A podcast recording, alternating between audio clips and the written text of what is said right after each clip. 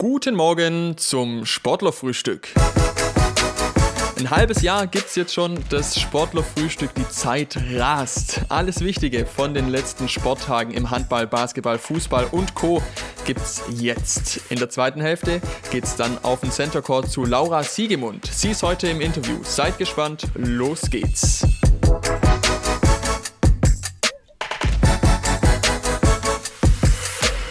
Ja, halbes Jahr Sportlerfrühstück. Guten Morgen, Moritz. Folge 26, richtig. Moin, Tom. Ja, eben. ja, wir haben ja uns bei 25 schon gefeiert, deshalb würde ich sagen, lassen wir das diese Woche mal weg. Ähm, und machen es vielleicht im stillen Kämmerle. Du warst gerade aber noch an deinem Handy, ich habe es genau gesehen und äh, hast gesagt, mehr Stories braucht das Land. Richtig. Ähm, ich muss ja schon mal sagen, mittlerweile ist es so, dass wenn du eine Story veröffentlichst, dann ist ganz egal, wann die veröffentlicht wurde, es kommt immer ganz vorne bei mir. Ja, das ist mal. Irgendwie hat Insta gecheckt, hier äh, ja, der, der Tom klickt immer drauf, wenn der Moritz was macht. Richtig, Relevanz ist das Stichwort. Ja, sehr gut. Ich fasse es jetzt mal als ein Lob Relevanz auf. oder Penetranz? Ja, das ist die Frage, das ist die Frage.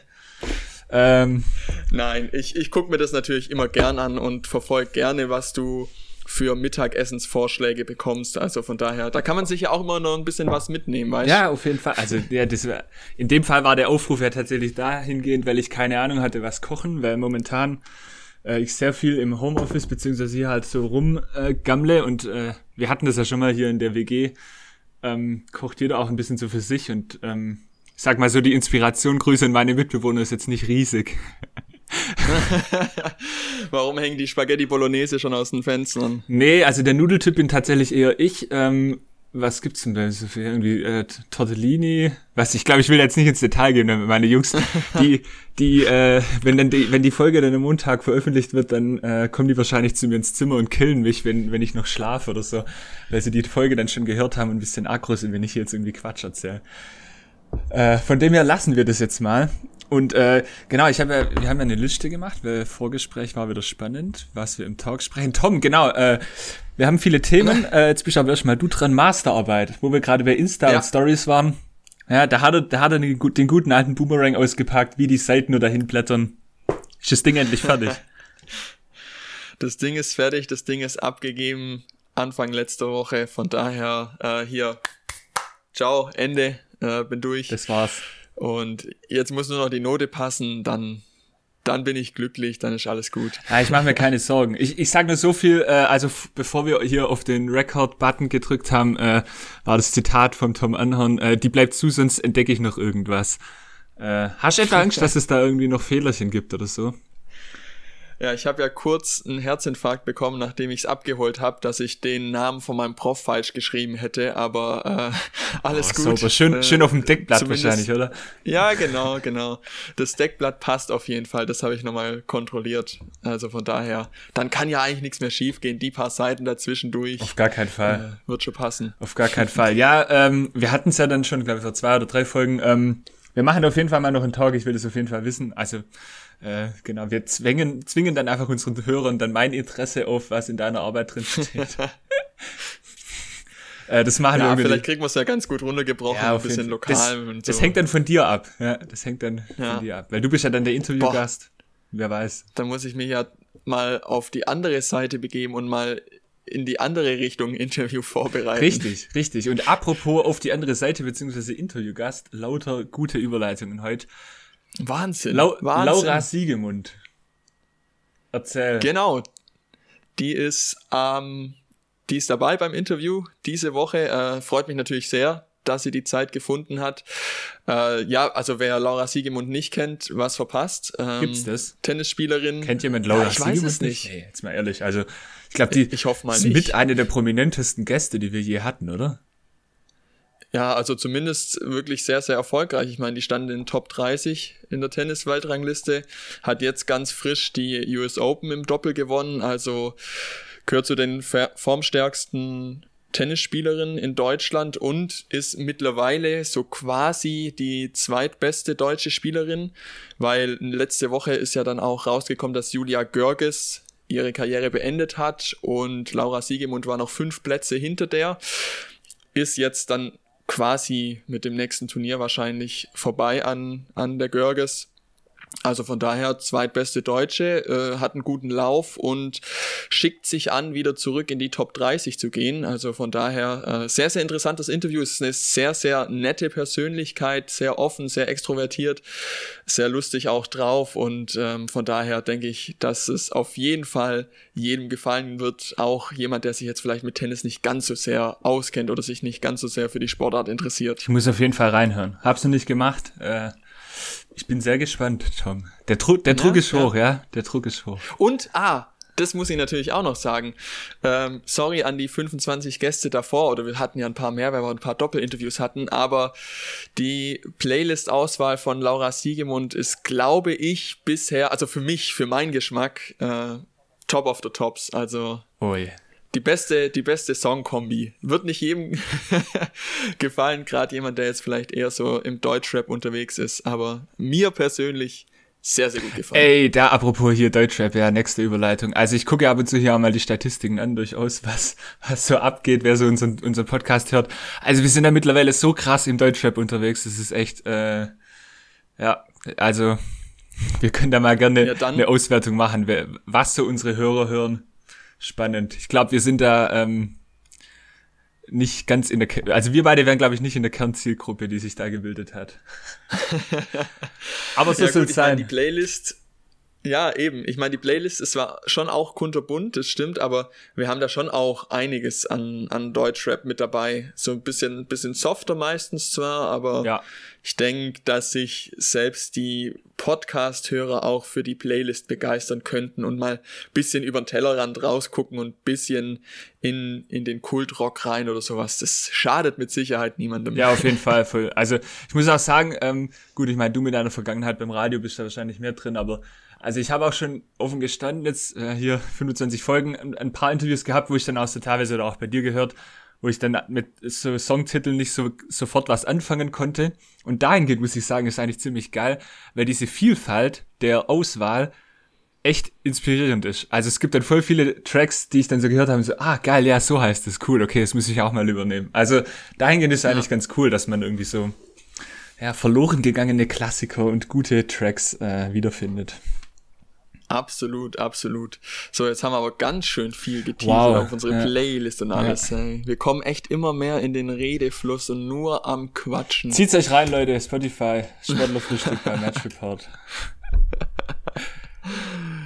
Gut, genug vom Teasern, würde ich mal sagen. Ja. Was haben wir noch auf dem Zettel? Ähm, bei mir steht noch Tom tritt kürzer. Ja, bei mir steht, ich habe es anders formuliert, witzig. Also bei mir steht in, in ähm, ja, wobei ich echt sehr hart, also bei mir steht in Anführungsstrichen Abschied, Tom.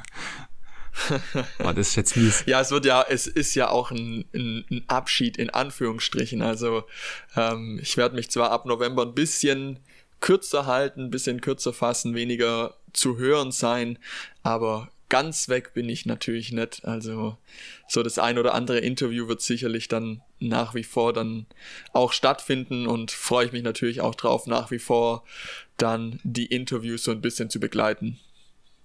Dem kann ich nur ganz wenig hinzufügen. Äh, ja, also Tom, halbes Jahr, geiles Ding. Ähm, so äh, habe ich es mir nie äh, ja, vorgestellt, aber es war, also es war mega cool. Es war viel besser, als ich es je gedacht habe.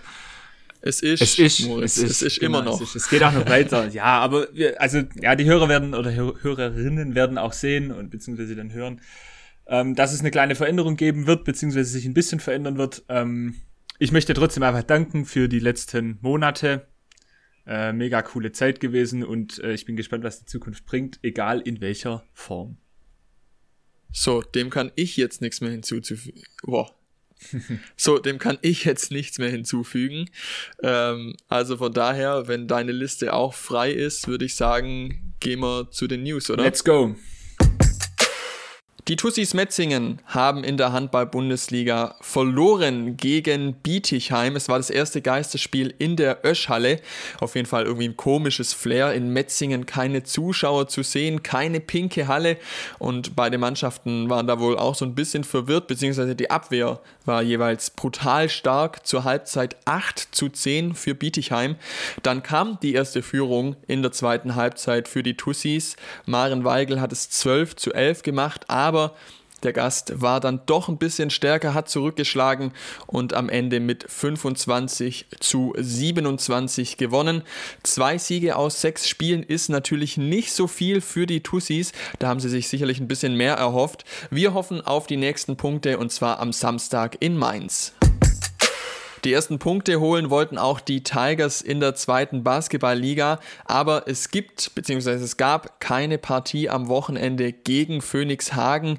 Da gab es nämlich eine Corona-Infektion in der Mannschaft, deshalb wurde das Spiel abgesagt und die Tigers müssen auf das erste Spiel noch ein bisschen warten. Wann das Nachholspiel gegen Hagen stattfindet, ist noch unklar.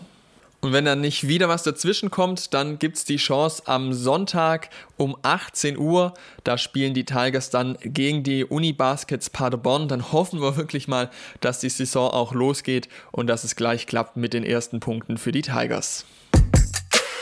Danke Tom, Moritz hier, ich übernehme. Der HBW verliert schon wieder. Gegen die Eulen Ludwigshafen gab es ein knappes 26 zu 27. Null Punkte aus fünf Spielen stehen in der Tabelle nun zu Buche. Die Balinger stehen jetzt schon mit dem Rücken zur Wand. Wir gehen in die dritte Liga Handball. Der VfL Pfullingen gewinnt sein Heimspiel gegen Pforzheim deutlich mit 32 zu 25. Trainer Daniel Brack ist zufrieden und zwar gleich aus vielfältiger Hinsicht. Natürlich freue ich mich, dass wir dieses Spiel für uns entscheiden konnten und einen ja doch auch im Endeffekt recht souveränen Sieg einfahren konnten. Es war tatsächlich eine Willensleistung geprägt von dem, was unser Spiel auszeichnet. Das heißt, von einer hohen Emotionalität und einer hohen Tempobereitschaft geprägt, haben wir den Gegnern dann tatsächlich in die Schranken gewiesen. Besonders zufrieden bin ich vor allem damit, dass äh, Niklas Roth und Lukas Fischer gestern äh, in die Runde gefunden haben, wirklich beide mit einer individuell, individuellen Top Topleistung ähm, zu alter Stärke oder ihre alte Stärke gezeigt haben. Und das war sicherlich der Schlüssel zum Sieg. Und ich hoffe jetzt, dass wir das zukünftig äh, weiter so umsetzen können. Haben jetzt ein schweres Spiel beim verlustpunktfreien Tabellenführer Kornwestheim und hoffen natürlich, dieses Spiel ähm, auch erfolgreich bestreiten zu können. Da wartet natürlich ein ganz großes Kaliber auf uns.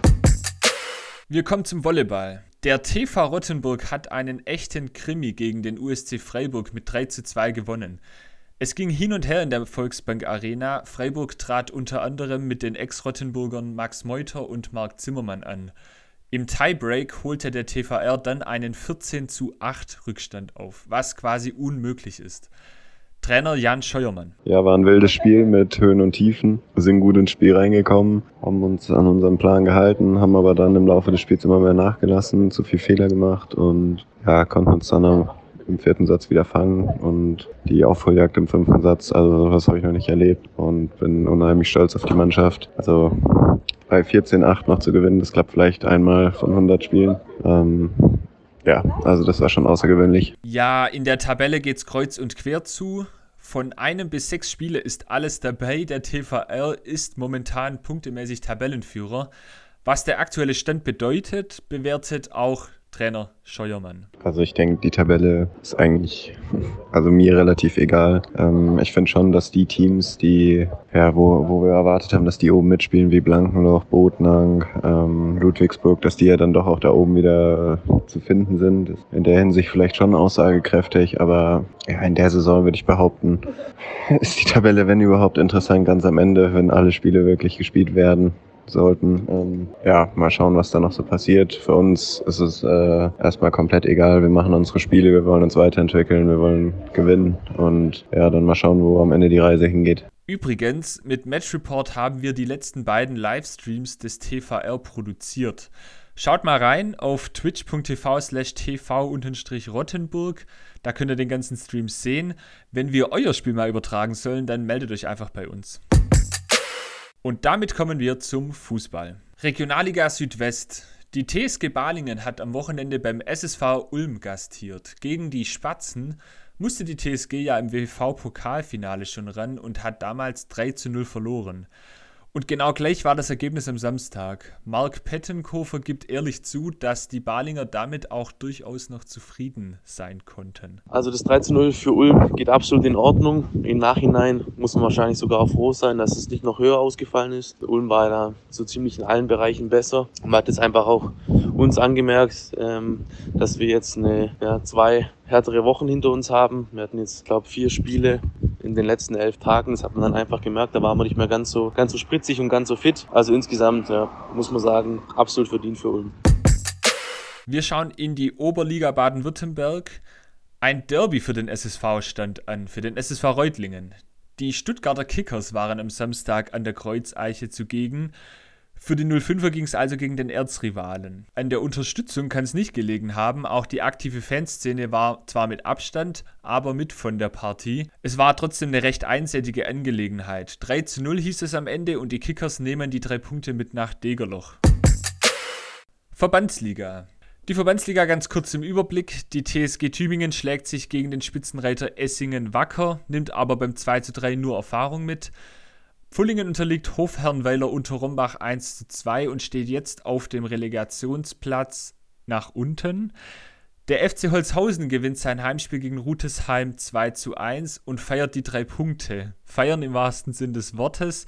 Manuel Zug bei uns am Mikrofon und der war sogar so freundlich und erklärt, warum seine Stimme nicht mehr ganz so da war. Ja, die erste Halbzeit war noch sehr zerfahren. Das war kein wirklich gutes Verbandsligaspiel von beiden Mannschaften. Aber in der zweiten Halbzeit haben wir dann ein schnelles 1-0 gemacht und dann auch das 2-0 nachgelegt. Und dann hatten wir noch ziemlich viele, ich glaube vier, fünf richtig dicke Konterchancen, wo wir dann einfach das dritte und vierte Tor na nachlegen müssen. So haben wir leider kurz vor Schluss noch den Anschlusstreffer bekommen und mussten wie so auf die Runde nochmal zittern. Aber zum Glück haben wir das auch überstanden und somit einen verdienten Dreier eingefahren. Ich denke, die Woche wird im Training einfach viel Torabschluss geübt, dass wir in den nächsten Spielen dann den Decker drauf machen. Ähm, leider ist meine Stimme etwas etwas ähm, zerrissen, da wir noch das ein oder andere U-Boot gestern nach dem Sieg angeschrien haben.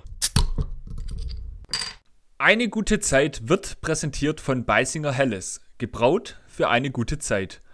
In unserer Rubrik Eine gute Zeit dreht sich alles um Akteure, die in der letzten Woche eine gute Zeit hatten. Eine gute Zeit hatte am Wochenende die SG Empfingen. In der Landesliga 3 ging der nächste souveräne Sieg für den Aufsteiger beim 4 zu 0 gegen Holzgerlingen. Drei Punkte und vier verschiedene Torschützen. Trainer Philipp Wolf kann zufrieden sein. Wenn ich die Frage mit Pflichtsieg oder richtig gute Leistung beantworten muss, dann auf jeden Fall das erste, also Pflichtsieg. Zum einen haben wir vor dem Spiel gesagt, dass wir auf jeden Fall heute gewinnen wollen gegen Holzgerlingen. Und zum anderen, wenn wir die 90 Minuten gesehen haben, war das auf jeden Fall auch ein verdienter Sieg und auch in der Höhe verdient. Und wir waren meiner Meinung nach in alle Belange die bessere Mannschaft und dementsprechend war das dann auch ein, ein Pflichtsieg. Ja, die vier Torschütze, das stimmt einem positiv, dass wir auch ähm, Ausfälle kompensieren können. Der Nikolai Scheuer Feuerbrand ähm, war ja gestern äh, rot gesperrt und ähm, ist für mich als Trainer schön zu sehen, dass die anderen Jungs dann auch Tore schießen können, nicht nur unser Top-Torjäger. Und im Großen und Ganzen sind wir sehr, sehr zufrieden mit dem Saisonverlauf aktuell mit 19 Punkten aus 12 Spielen und so kann es weitergehen. Das war eine gute Zeit, präsentiert von Beisinger Helles, gebraut für eine gute Zeit. Ja, und das war's von den News, das war's vom Fußball. Jetzt gehen wir rüber zum Interview mit Laura Siegemund. Ich freue mich drauf. Tom, du bist dran. Heute bei uns im Sportlerfrühstück-Interview ist Laura Siegemund, Tennisspielerin aus Metzingen. Hi Laura. Hallo. Laura, du machst gerade Urlaub in Sardinien, hast gesagt. Das waren jetzt, die letzten Wochen waren total wahnsinnig. Ähm, erholst dich gerade so ein bisschen oder ist trotzdem ein bisschen Tennisspielen mit dabei? Äh, nee, tatsächlich ähm, äh, ist es jetzt wirklich Urlaub. Also mein Freund äh, kommt von hier. Das heißt, wir, wir besuchen seine Familie und, ähm, und lassen uns hier ein paar Tage oder lassen es uns hier ein paar Tage richtig gut gehen und tatsächlich auch mal ohne Tennis. Also klar, ich werde schon mal ein paar Bälle schlagen, aber ähm, eher, ich sag jetzt mal so, eher Freizeitsport als jetzt, also ich kann nicht ganz ohne Sport, ja. Aber es ist jetzt eher so, dass ich mal meinen Rücken auskurieren will, richtig, und just for fun einfach so ein bisschen mich bewege, wenn ich Lust habe, aber ohne, ohne Plan jetzt. Ja, muss auf jeden Fall auch mal sein. Die letzten Wochen, wie gesagt, waren, waren echt total wahnsinnig viel mhm. los. Mhm. Wir kommen da natürlich gleich noch drauf zu sprechen. Ja. Du bist in Filderstadt geboren, Metzing ist deine Heimatstadt. Hattest jetzt aufgrund von der Corona-Krise auch in den letzten Monaten öfter die Chance, mal nach Hause zu kommen? Äh, ja, tatsächlich. Also wir, wir hatten zwar die anfängliche äh, Corona-Phase, wo dann auch Lockdown war äh, hier in Europa, hatten wir in den USA verbracht und zwar mhm. ziemlich lange. Also wir waren ja für Indien Wales für die Turniere im März ähm, in den USA und sind dann eben, nachdem erst in Italien alles geschlossen wurde und dann eben auch in Deutschland, haben wir entschieden, jetzt erstmal in den USA zu bleiben und es so ein bisschen uns anzuschauen, wie sich es weiterentwickelt. Und aus, wir warten mal ab, äh, sind dann drei Monate geworden. Ja, aber wir sind dann trotzdem äh, Anfang Juni wieder nach Deutschland zurück, als dann auch die Tennisclubs wieder geöffnet wurden und eben auch ein Training wieder möglich war in Deutschland. So war ich dann trotzdem hm. noch den Juni Juni und den Juli ähm, in Deutschland, was äh, echt mal schön war, weil ich normalerweise nie einen Sommer in Deutschland erlebe. Also wenn ich mal Zeit zu Hause verbringe, dann ist es eigentlich immer so im November oder Dezember, so die Off-Season. Ja. Und ja. ähm, wenn es auch nicht die ganze Corona-Phase war, so war es eben doch die, die schönste Zeit, wo wirklich schönes Wetter war und wo man eben auch wieder, wo der Lockdown dann auch wieder aufgehoben war. Das war, das war wirklich toll. Ja. Ja, das ist gut, eine, eine gute Zeit dann auf jeden Fall erwischt. Das Reisen ja. jetzt äh, in den letzten Monaten war bestimmt auch total anders, oder? Äh, sorry, das was? Das Reisen. Also ich ja, meine, spielst ja dann auch überall Turniere und dann äh, normalerweise setzt dich ein Flieger, machst dir nicht viel Gedanken, aber es war genau, jetzt bestimmt ja. ein bisschen anders. Nee, auf jeden Fall. Also die, ähm, die ganze die, die, ganzen Turniere, eben angefangen mit der An- und Abreise und, und auch vor Ort, das ähm, ist extrem, hat sich extrem verändert seit dieser, seit dieser Corona-Zeit. Also im Prinzip wie das ganze Leben. Ich glaube, das betrifft jeden ja. und, und so eben auch unseren Job. Ähm, und am Anfang, ja, war ihm da schon auch echt mulmig zumute, aber man muss dann äh, natürlich auch irgendwie für sich eine Entscheidung treffen. Ähm, ich meine, ich bin Tennisspielerin, da, ich muss auch Geld verdienen, ich muss auch arbeiten. Sozusagen, wenn es angeboten wird, fällt es mir schwer, daheim zu bleiben und zu sagen, nee, ähm, mhm. ist mir zu heiß die Kiste. Also man muss halt dann irgendwo einen Mittelweg finden. Aber gefühlt, ja, ist, setzt man sich natürlich immer, wenn man jetzt, ich sag mal, an, an, an Orten ist, wo dann viele Menschen zusammenkommen, gefühlt hat man dann natürlich immer ein höheres Risiko. Ja, ja auf jeden Fall. Aber, ähm, ich meine, der Kalender, gehört halt jetzt dazu. Ja, genau. Der Kalender hat sich ja auch so ein bisschen verschoben. Es war lange auch unsicher, was wird gespielt, was ja. nicht.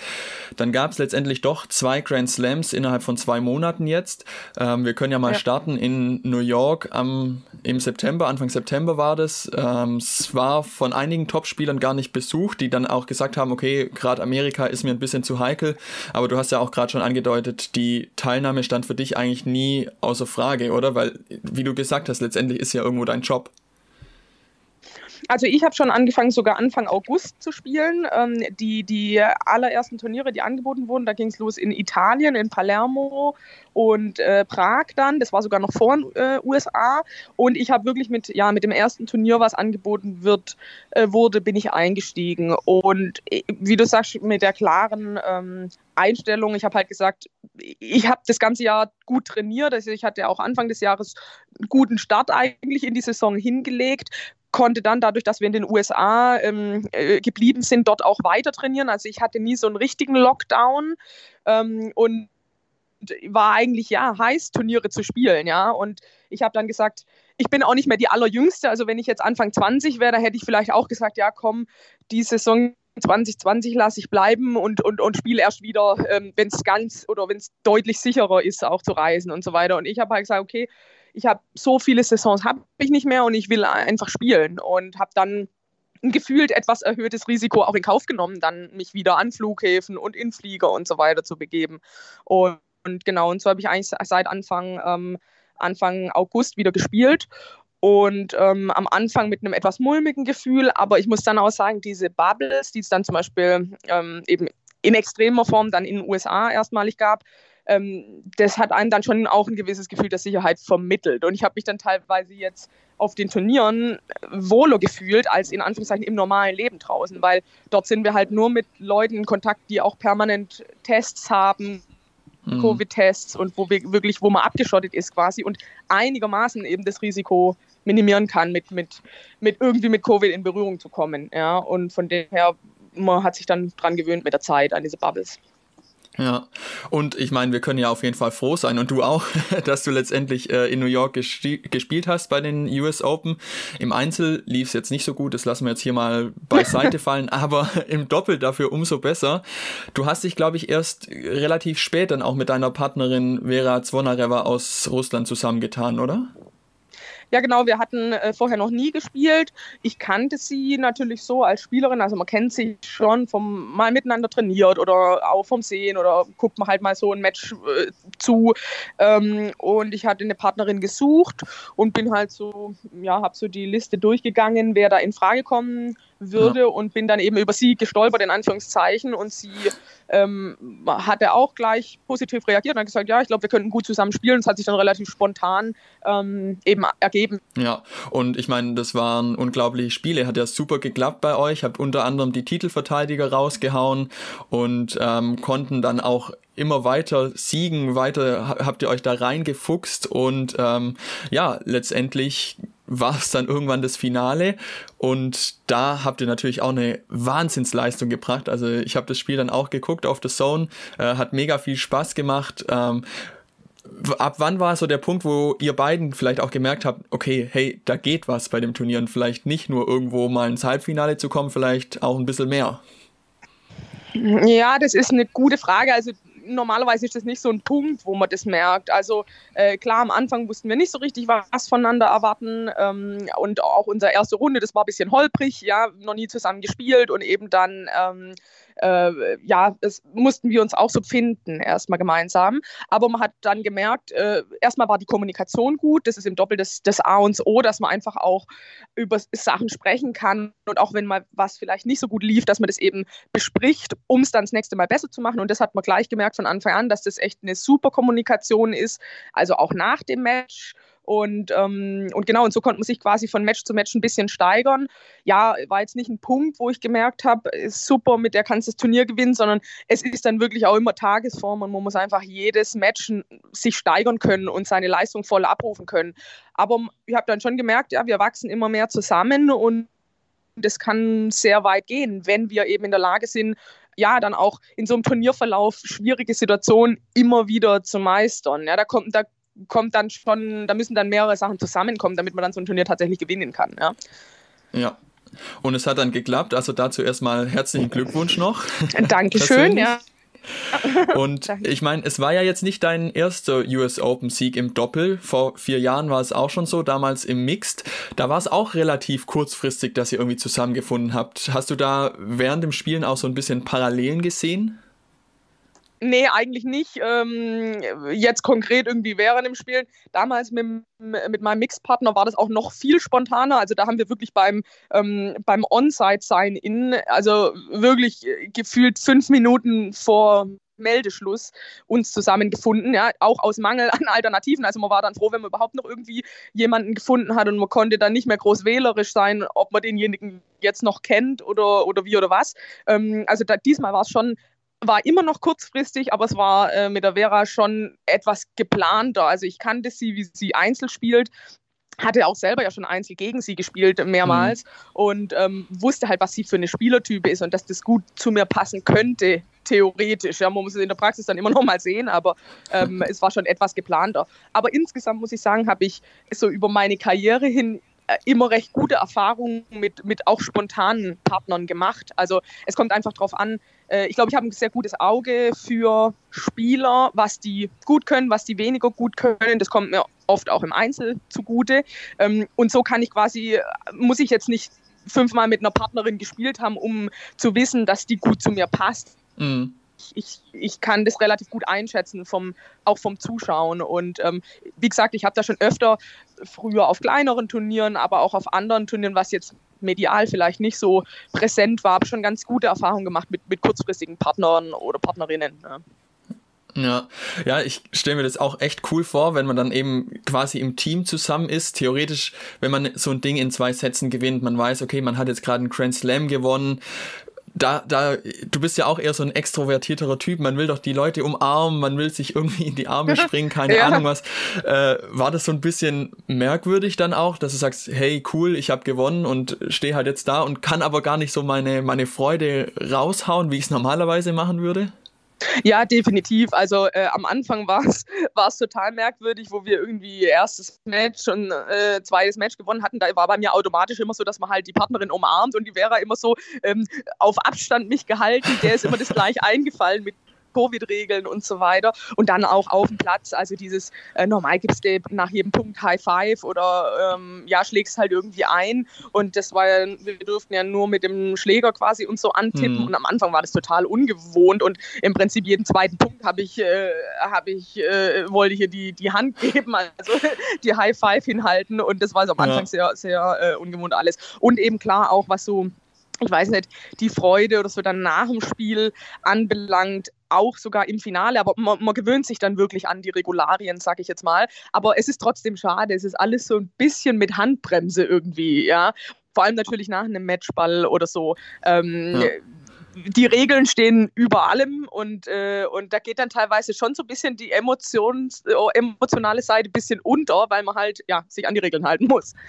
Auf jeden Fall schade, aber du durftest ja zumindest die Schiedsrichterin dann noch umarmen am Ende. die Schiedsrichter, nee, ich habe die Schiedsrichter gefragt, ob sie, ob, äh, ob wir uns jetzt wenigstens mal umarmen können, weil ähm, die, die Herren des Doppel hatten wir äh, ja verfolgt und die haben mhm. ja am Ende Handshake war ja ganz normal. Also die haben ja wirklich auf die Regeln gepfiffen und haben sich eben umarmt und, und auch gegenseitig, also auch den Gegnern eben die Hand geschüttelt und alles. Und äh, ja, fand ich äh, interessant, dass die das so in so einem Finale dann machen, einfach so. Und ich habe dann wenigstens die Schiri äh, gefragt, ob wir halt, ähm, ja, ob wir uns jetzt nach dem Matchball, wenn im Prinzip können wir ja nicht mehr disqualifiziert werden. Also ja. die, die Vera hatte immer Angst, wir werden disqualifiziert, wenn wir uns äh, Regel, also gegen die Regeln quasi verhalten. Ja. Und da war ja aber das Turnier dann rum und dann habe ich halt gefragt um Erlaubnis sozusagen, dass wir uns jetzt wenigstens mal in den Arm nehmen dürfen. Es ist ja auch äh, wieder nur so eine bisschen so eine theoretische Sache gewesen, weil auf dem Trainingsplatz und beim Essen und so waren wir auch immer eng zusammen. Also wir als Team hatten ja keinen Abstand, wenn wir trainiert haben und aber auf dem Platz im Match musstest du dann halt ja. den Abstand einhalten. Also das sind halt ja dann ähm, auch ein bisschen, damit das, das richtige Bild nach außen getragen wird, äh, teilweise so ja. diese Regeln. Ja, kann ich mir vorstellen. Aber wie feiert man denn dann so einen Sieg in Corona-Zeiten? Also gab es irgendwie zumindest so eine kleine Fete oder zumindest mal mit dem Sekt angestoßen? Ja, also äh, tatsächlich ist ja, sind ja wenige Leute nur da gewesen. Also äh, sie war mit ihrem Trainer da, äh, waren ja extreme Einschränkungen, eben wer überhaupt mit darf. Also ein Spieler durfte nur maximal, glaube maximal zwei oder drei Personen mitbringen. Ähm, wenn man gesetzt war, waren es glaube ich drei. Also überhaupt auf die Anlage oder beim Turnier. Und äh, ich hatte nur meinen Freund und, und, Trainer dabei und sie hatte ihren Trainer dabei, der musste aber äh, auf halbe Strecke abreisen. Das heißt, sie war am Ende alleine und ich hatte halt meinen, meinen Freund dabei. Und das war dann auch die Party-Crew sozusagen. Also das ist natürlich was anderes wie jetzt unter normalen Umständen. Da hätte man ähm, ja einfach mehr Leute dabei. Da hätte jeder so, sagen wir mal, einen Trainer, ein Physiotherapeut, vielleicht noch den Freund oder die Eltern oder so oder Bekannte auch dabei. Ja, auch also ich habe in, in den USA auch sehr viele Freunde, äh, die würde ich dann einladen für, für so ein Finale, ja. lädt man die dann schon mal ein. Da kommt der ein oder andere auch geflogen oder hergefahren aus den USA, um da eben in der Box zu sitzen beim Finale. Und das war halt alles nicht möglich. Dadurch war es ja. eine sehr kleine, aber feine Partycrew.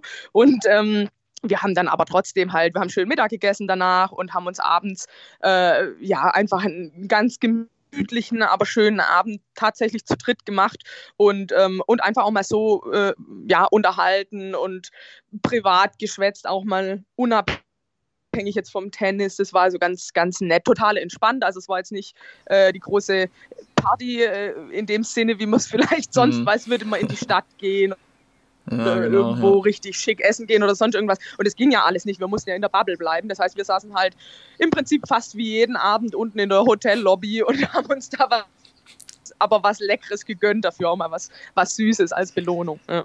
Ja, ja, das muss ja auch mal sein. Also man lernt sich ja auch irgendwie anzupassen an die ganze Situation und auch das Feiern geht dann halt irgendwie ähm, andere Wege, aber solange es dann irgendwie ging, ist ja gar nicht schlecht. Ich meine, ja, also so ist, viel Zeit. Ja, ja, es ist tatsächlich so, also man, man gewöhnt sich wirklich an alles. Also das sind teilweise ja Regeln oder, oder Umstände, die wirklich ähm, ja extrem seltsam sich dann anfühlen oder extrem ungewohnt sind. Aber wenn man da lange genug ähm, sich so aufhält oder so anpasst, dann wird es irgendwann zur Normalität, muss man echt sagen. Also äh, hätte vor, vor einem Jahr auch niemand geglaubt, dass so ein Turnier ja, so möglich ist, aber es ist so und wir spielen jetzt jede Woche ohne Zuschauer und eben mit kleinen Teams nur und es geht irgendwie. Ja. Aber man muss ganz klar sagen, ein Grand Slam-Sieg ist normalerweise, äh, wird normalerweise anders gefeiert oder auch auf dem Platz hat eine andere Atmosphäre mit Zuschauern und so weiter. Aber ja, es ist, wie es ist halt. Klar, man muss nehmen, wie es kommt. Die ja. Emotionalität fehlt vielleicht so ein bisschen, aber ich meine, die Freude äh, bleibt auf jeden Fall. Ihr hattet ja gar nicht so viel Zeit dann zu feiern, weil drei Wochen später stand ja dann schon das nächste Grand Slam an. Ist ja auch total ungewohnt, dass so schnell geht, die French Open dann. Ähm, ja. War es dir ein bisschen zu eng getaktet oder dachtest du, ja geil, bin gerade im Lauf, machen wir weiter? Äh, nee, also es ist schon zu eng getaktet weil ähm, auch von den, vom Belag, Belagwechsel her, also ich hatte äh, vor US Open zwei Turniere auf Sand, dann hatte ich US Open, also Cincinnati und US Open auf Hardcourt, äh, habe quasi ja dann drei, drei ja, zweieinhalb Wochen ähm, doppelt nur gespielt auf Hardcourt und eine Woche später musste ich dann auf Sand wieder einzeln spielen. Also es ist einfach alles zu eng gewesen. Aber auch da muss ich sagen, ähm, lieber so, als dass man halt gar nicht spielen kann, ja, oder dass die dann halt kein zweites Grand Slam angeboten wird. Ja. Die Zeit war jetzt knapp. Es gab äh, nicht viel Spielraum, um die Turniere stattfinden zu lassen. Und da muss man das halt auch mal irgendwie akzeptieren. Aber also aus Spielersicht jetzt ideal ist es nicht. Äh, vor allem auch einerseits die, diese ständige Belagwechsel hin und her, andererseits auch ähm, ja, also vom, ich will nicht mal sagen vom mentalen Aspekt her, aber einfach von der, von der Spannung oder Anspannung her, das sind dann schon lange zwei Wochen in so einem Grand Slam und da ist dann auch erstmal so ein bisschen die Luft raus, sag ich mal, wenn man dann auch sowas erreicht hat und so einen Sieg heimgefahren hat, ähm, dann wäre es schön, wenn man den einfach auch mal nachklingen lassen könnte. Das mhm. ist schon was, da arbeitet man ja nicht äh, irgendwie eine Woche drauf hin, sondern sowas, mhm. äh, das passiert nicht alle Tage und die, der Stress ist enorm über einen längeren Zeitraum und danach dann einfach mal eine Woche heimzugehen, das richtig sacken zu lassen, ein bisschen erholen und dann mit neuer, guter Vorbereitung aufs nächste Turnier zu gehen, das wäre, sag ich mal, ideal. Und davon war halt, es war halt nicht, nicht die Bohne so, ja. Ähm, und aber wie gesagt, es ist, wie es ist. Ähm, es war dann recht anstrengend, weil halt eins Knall auf Fall war. Aber ähm, ja, aber dafür hatten wir überhaupt zwei Slams, ja. Ja, ja, immerhin. Ich meine, ihr wolltet ja auch wieder angreifen im Doppel. Da hat aber der Rücken relativ schnell in der zweiten Runde dann auch schon gestreikt und ihr musstet genau. aufhören. Ähm, ja. Zumindest aber im Einzel konntest du weitermachen und äh, warst da dafür relativ erfolgreich. Mhm. Äh, das erste Spiel gegen Kristina Mladenovic war ja, also ein krasses Spiel, fand ich, weil äh, es sah ja relativ schnell aus im ersten Satz, so als ob es äh, schnell rumgehen wurde, würde. Die Mladenovic war schon 1 zu 5 vorne, hatte dann auch einen Vorteil bei eigenem Aufschlag. Dann spielte diesen Stoppball. Du rennst ans Netz und kriegst den Ball dann noch, aber eigentlich ja nicht rechtzeitig, oder? Wie hast du es in der Situation wahrgenommen? Also es wurde dann ähm, ja, ein, ein großes Tamtam -Tam um diesen Ball gemacht. Ähm, es, war, es war so, dass sie ja insgesamt hatte sie, glaube ich, sechs Satzbälle.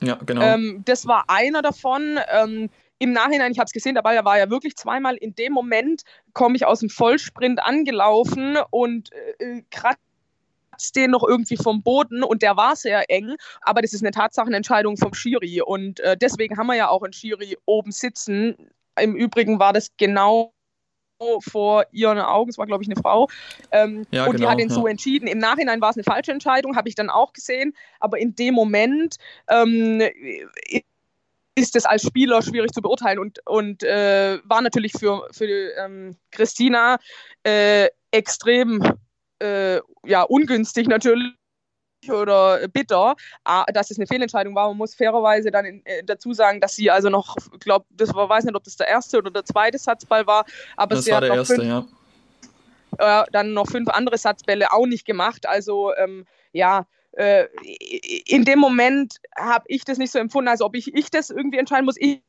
ich habe gedacht, okay, der kann zweimal gewesen sein, er kann auch noch vom Boden gekratzt, also rechtmäßig vom Boden gekratzt gewesen sein.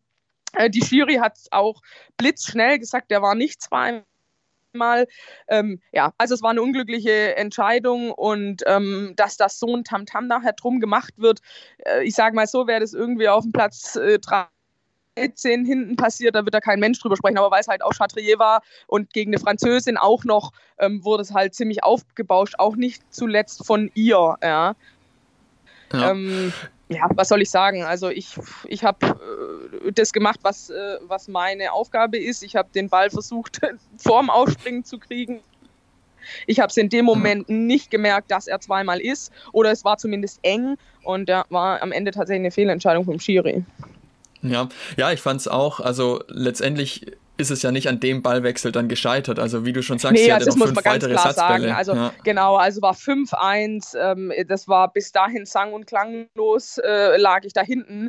Und, ähm, und sie hatte, wie gesagt, ja danach noch mehrfach bei unterschiedlichen Spielstellen. Ich glaube, bei 5-1 hat sie nochmal einen gehabt und dann bei 5-2 und bei 5 also sie hat ja mehrfach noch Satzbälle gehabt, hat die alle nicht gemacht. Ähm, Ja. da, also würde ich jetzt umgekehrt auch sagen, okay, der war bitter, der Ball, aber ähm, war dann auch äh, irgendwo äh, verdattelt, muss man auch klar sagen. Ja, also im, hinten raus im Satz. Normal darf ich den so oder so nicht mehr gewinnen, den Satz. Aber ich habe Ja. da halt ein gutes Comeback hingelegt und ähm, ja, weiß nicht, ob sie sich daran aufgehängt hat an dem Ball oder was. Auf jeden Fall ähm, bin ich dann hinten raus viel besser ins Spiel gekommen. Ja, auf jeden Fall. Also man hat es ja auch gesehen. Ich meine, die fünf Satzbälle hat es ja nicht verschenkt. Also das muss man schon auch mal sagen. Du hast da mega stark dagegen gehalten und die Satzbälle ihr dann wirklich auch wieder abgenommen aktiv.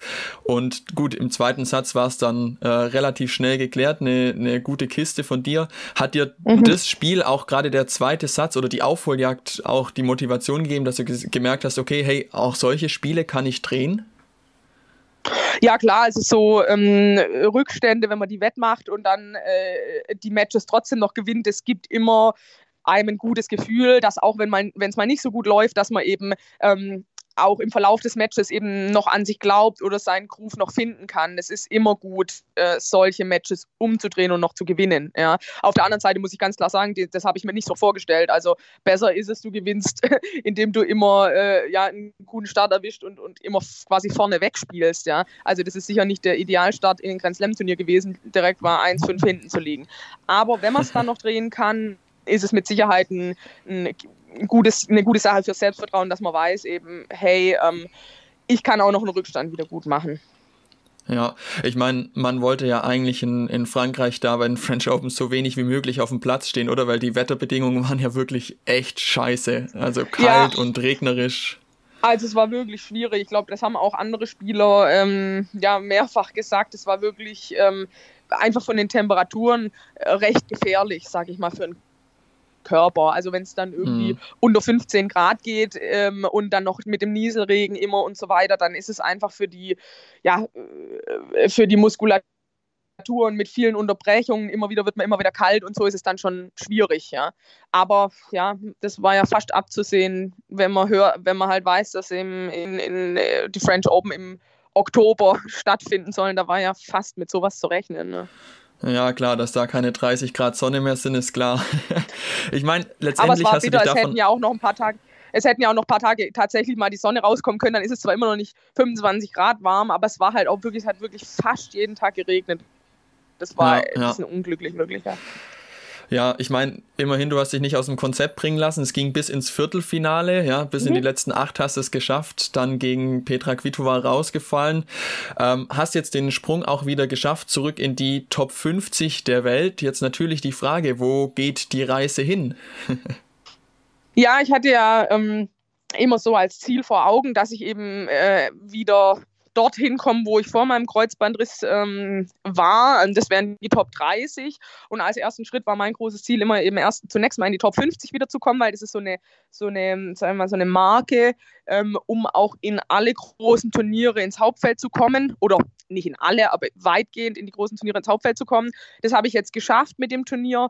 Aber äh, klar, ich möchte natürlich gerne noch weiter vor, aber bei uns ist es halt immer so eine Sache. Du musst einfach permanent deine Punkte verteidigen. Mit Corona haben wir auch ein paar veränderte Regelungen was das Ranking betrifft. Ähm, das ist, ist, es jetzt noch eine Weile eingefroren, aber am Ende des Tages in einem halben Jahr äh, gilt es dann auch, diese Punkte wieder zu verteidigen. Und ähm, Du musst also einfach permanent dein Level bestätigen, dass du dorthin gehörst. Und ja, das werde ich jetzt tun müssen, aber das war genau in die, Situ die Situation, in die ich wieder wollte. Ähm, in Top 50 zu sein und dann von dort, das ist auch ein gutes Sprungbrett, ja, dann bei den größeren Turnieren vielleicht nicht mehr durch die Quali zu müssen, sondern schon von vornherein im Hauptfeld zu sein und ähm, genau, und dann eben noch mehr Punkte machen zu können. Ja, Platz 27 war ja bisher deine beste Platzierung. Jetzt ist es die 50 und du bist noch, sage ich jetzt einfach mal, die drittbeste Deutsche, aber Julia Görges ist ja jetzt auch nur noch fünf Plätze entfernt von dir. Also das kann ja dann auch relativ zügig dann noch weiter nach vorne gehen. Ja, also Julia hat mit Sicherheit auch äh, wieder den Ansporn, noch weiter nach vorne zu kommen. Sie ist ein bisschen zurückgefallen auch, hat auch wenig jetzt gespielt gehabt in dieser Corona-Zeit, beziehungsweise als es wieder Turniere gab. Ähm, ich gucke da relativ wenig rechts und links. Ich, ich möchte einfach mich als Spieler weiterentwickeln. Ich habe äh, mich nach meiner Verletzung äh, lange zurückgekämpft, bin jetzt wieder auf dem Niveau, wo ich wieder hin wollte. Und ja, ob ich jetzt dann die zweite Deutsche bin, die dritte, das, das ist mir relativ wurscht. Schön natürlich, wenn ich äh, im Fed Cup-Team eine, eine feste Größe sein kann. Aber ähm, ich versuche eher an mir zu arbeiten oder einfach mein Potenzial, an das ich glaube oder von dem ich glaube, dass ich es noch habe, sozusagen, ähm, das abzurufen und an dem zu arbeiten. Ähm, wie gesagt, wenn ich dann auch noch in der in der deutschen Rangliste kletter, umso schöner. Ja, ja. Jetzt äh, hatten wir es ja gerade, du bist im, im Urlaub in, in Sardinien, aber eigentlich gar nicht so ganz freiwillig, zumindest für so eine lange Zeit, weil du würdest ja eigentlich gerne mehr Turniere spielen. Da gab es ja auch von anderen Spielerinnen schon die Kritik an der WTA, dass es einfach jetzt wenig Turniere gibt. Also die Damen haben jetzt noch zwei Turniere dieses Jahr, die Herren immerhin zehn. Ähm, ist natürlich irgendwo verständlich, dass man da eine Kritik übt. Du würdest natürlich auch gern deinen Job weiter ausführen, sag ich mal. Ja, also es ist schon ähm, hinten raus jetzt echt mager, was die, was die WTA anbietet. Ähm, ich kann mir auch nicht genau erklären, warum dieser Unterschied zustande kommt zur ATP, äh, so krass. Ähm, auf der anderen Seite muss ich jetzt sagen, äh, ich habe jetzt sowieso mit dem Rücken Probleme gehabt. Das heißt, ich hätte jetzt eh eine Pause gebraucht, um mich da auszukurieren. Aber ähm, klar, wenn jetzt natürlich im November noch was angeht, angeboten worden wäre oder mehr. Also wir haben ja quasi diese Woche ein, ein Turnier jetzt noch und dann noch, glaube ich, 7. November oder so wird noch eins angeboten. Aber das, das steht, das hat halt davor nichts und dann nach nichts. Also äh, das ist ein bisschen unter, wie soll man, schwimmt ein bisschen frei rum, sage ich jetzt mal, in Linz ist das noch. Und ähm, klar, ich hätte vielleicht auch einen anderen Turnierplan oder einen anderen Plan da noch gemacht, wenn noch mehr Turnier angeboten worden wären. So muss ich jetzt sagen, ist es mir ähm, ja, ist es mir auch egal. Ich möchte jetzt äh, den Rücken richtig auskurieren und werde dann eben jetzt den Fokus drauf legen, dass ich wirklich für nächstes Jahr eine, eine gute Vorbereitung mache. Das war jetzt alles, wie wir vorher schon ge geschwätzt haben, es war alles relativ äh, na, nicht relativ, es war alles extrem schnell nacheinander. Ich habe im Prinzip seit August acht Wochen durchgespielt und das ist viel, das ist eigentlich auch zu viel. Also normalerweise macht man eine Periodisierung, wo man, ich sage jetzt mal, maximal drei, vier Turniere am Stück spielt und dann nochmal wieder ein bisschen Zeit hat, runterzukommen, mal eine Woche trainiert oder so. Das war jetzt dieses Jahr überhaupt nicht möglich. Und von dem her gönne ich mir eben jetzt dafür im November, Oktober und November eine etwas längere Pause, in Anführungszeichen, also Turnierpause. Und ähm, es ist halt so, dass im nächsten Jahr äh, mit Australien, so wie das momentan aussieht, schon eine sehr, sehr frühe Anreise notwendig sein wird. Sprich, dass man dann schon Anfang Dezember wahrscheinlich äh, Richtung Australien rüber muss, wenn man da mitspielen will. Und von dem her, ja, ist es mir dann jetzt auch, ähm, ich mache es mir passend sozusagen, dass ich dann eben jetzt keine Turniere mehr spiele. Aber es ist äh, schon äh, wie gesagt, die Alternative, was zu spielen, gäbe es ja auch gar nicht. Und ich kann da auch verstehen, dass Spielerinnen, die dann zum Beispiel später angefangen haben zu spielen, ähm, also nicht gleich Anfang August wie ich, die dann sagen, ja, und jetzt, also ich bin jetzt ready und jetzt wird nichts mehr angeboten. Also das, äh, das Angebot sollte eigentlich schon da sein. Ja. Ja, ja, auf jeden Fall.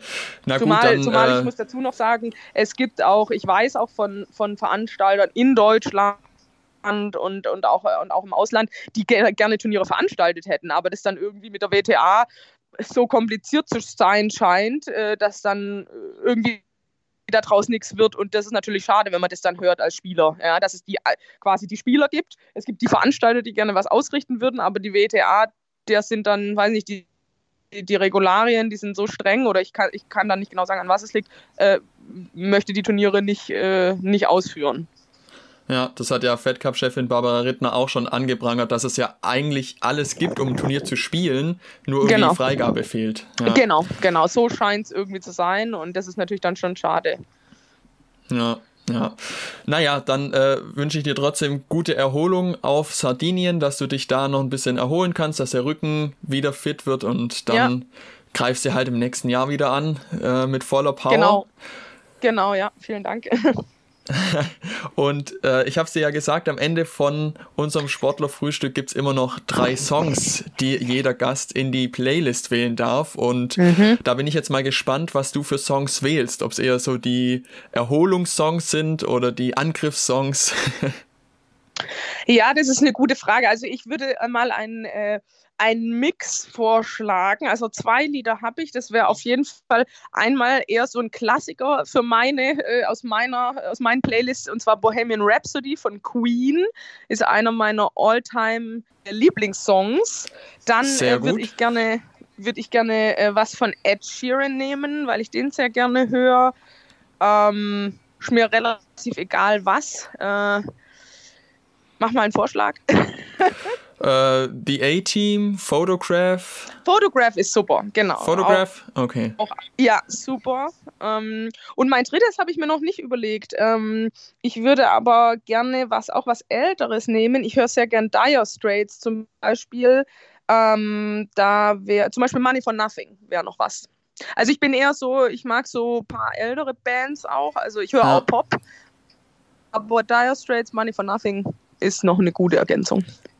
Das finde ich auch. Also wir haben jetzt schon, ich weiß nicht, wie viele Gäste schon die Playlists bestückt haben, aber sorry an alle davor. Ich glaube, das waren bisher fast die besten drei Songs, zumindest in Combo. ja, normalerweise erwartet man das ja von einem, von einem Mädel, vielleicht jetzt nicht unbedingt, aber ich bin tatsächlich von meinem Vater ein bisschen geprägt, ähm, was so den Musikgeschmack anbelangt. Er hat halt immer, ja, Rock und so Pink Floyd, Dire Straits, ähm, solche Sachen habe ich viel in meiner Jugend schon gehört und ich höre auch gerne Pop, ich höre auch gerne Radio, aber wenn ich jetzt ne, meine Lieblingssongs sagen müsste, dann wären es tatsächlich noch so die alten Schinken, sage ich mal, ja die Klassiker. Ja, ja. Finde find ich gut, finde ich gut. Okay. Gute Wahl. Die Playlist Super. ist bereichert. Super, das freut mich. Sehr gut. Laura, vielen Dank, äh, dass du die Zeit hattest. Dir auf Sehr jeden gerne. Fall, wie schon gesagt, viel Erfolg weiterhin und äh, vielleicht klappt es ja dann mit Platz 26 nächstes Jahr in der Liste. ja, das äh, hoffe ich. Das ist noch ein langer Weg bis dahin, aber ich, ich arbeite dran. Ja. Auf jeden Fall. Gut, viel Erfolg okay. dir und mach's gut ja, vielen Dank, dass ich äh, als Gast dabei sein durfte und ähm, genau, bis zum nächsten Mal. Und liebe Grüße nach Deutschland. Und das war's dann auch schon wieder vom Sportlerfrühstück. Ich wünsche euch eine schöne Woche. Mein Name ist Tom Anhorn. Bis bald. Ciao, ciao.